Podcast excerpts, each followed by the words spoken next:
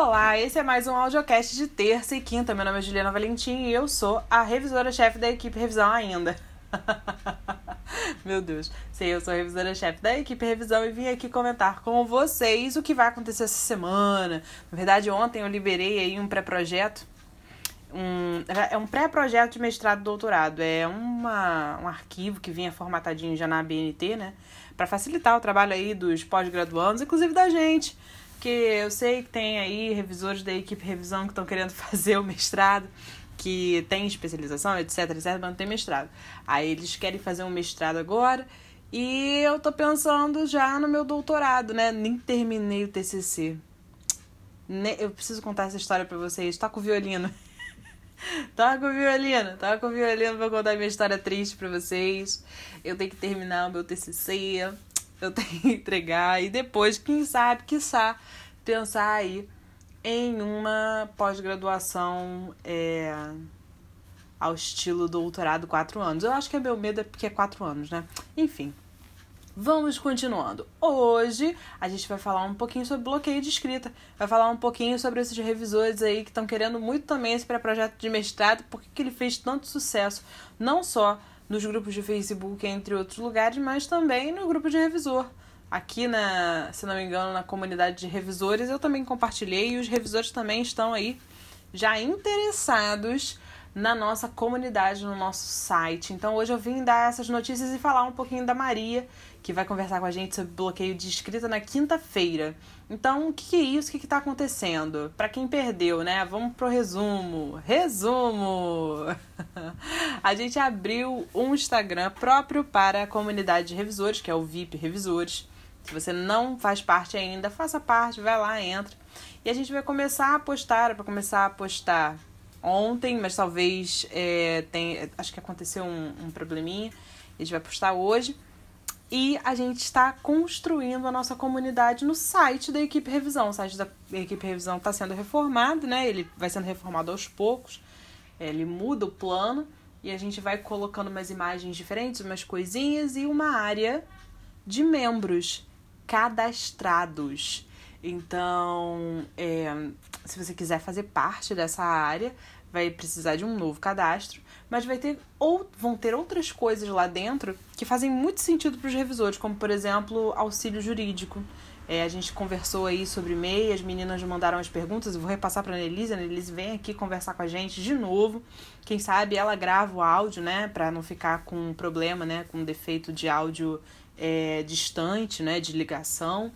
E também, por exemplo, vai ter aulas. Muita gente pede gramática para revisores, né? Foi uma, um dos pontos positivos da FRER foi esse, que muitas, muitos revisores reclamavam que tinham aulas de gramática, tinham aulas de português, etc, ou não lembravam uma coisa ou outra. Quando faziam esses cursos, os cursos não eram essencialmente sobre prática, né, de revisão textual, ou então não colocavam lá a, a gramática em uso, digamos assim. Então, a gente convidou uma pessoa que eu adoro, que se chama Daiane.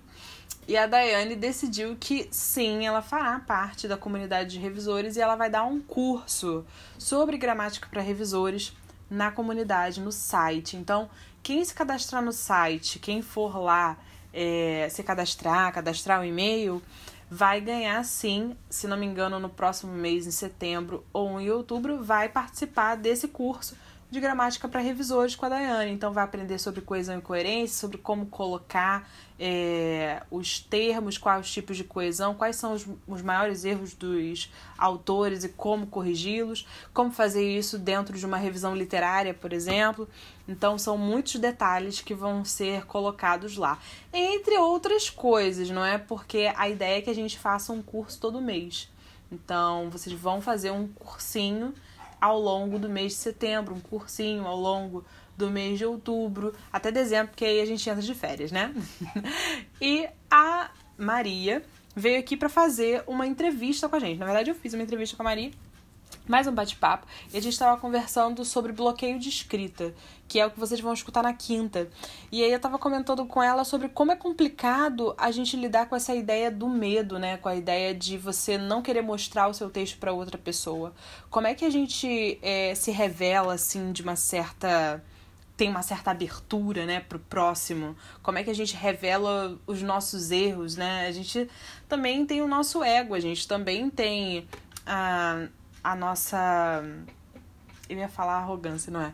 A gente também tem a nossa, o nosso aspecto, né? A, a, armadura que a gente usa de se mostrar sempre o melhor, de mostrar o melhor pro outro. Mas a gente erra muito. Eu, inclusive, erro horrores. Horrores. Se eu contasse para vocês o que eu escrevi outro dia no grupo da especialização, nossa senhora, ninguém ia dizer nem que eu era formada em letras. E aí a gente estava comentando sobre isso, sobre como esse medo de cometer uma falha é, acaba bloqueando a pessoa para compartilhar o seu conhecimento, ou então para compartilhar o que ela sabe. Aqui, por exemplo, deve ter muito revisor que sabe pra caramba, que sabe muita coisa, tem muita técnica de revisão, tem experiência e que de repente não tem assim tanta é, tanta autonomia para compartilhar isso tudo, ou porque acha que não é necessário, ou porque acha que ninguém vai gostar, ou então até mesmo por medo, será que eu tô certo?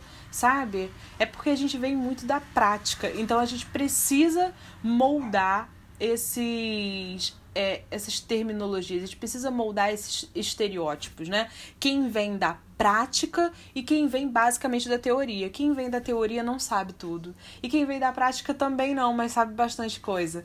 E é isso que a gente vai mostrar para vocês na comunidade de revisores. Quanto ao modelo de pré-projeto, ele está disponível, está disponível aí na nossa conversa, no nosso chat e também lá no nosso, na nossa bio do Instagram. Então, não fique com medo se você sabe fazer pré-projeto, mas não está afim de fazer a formatação, vai lá, clica lá e se joga nos mestrados, doutorados, especializações, entre outras coisas que a vida dá pra gente, essas oportunidades todas. Então, é isso. Maria vem aí para conversar com a gente na quinta-feira. Eu espero ter ajudado e até a próxima!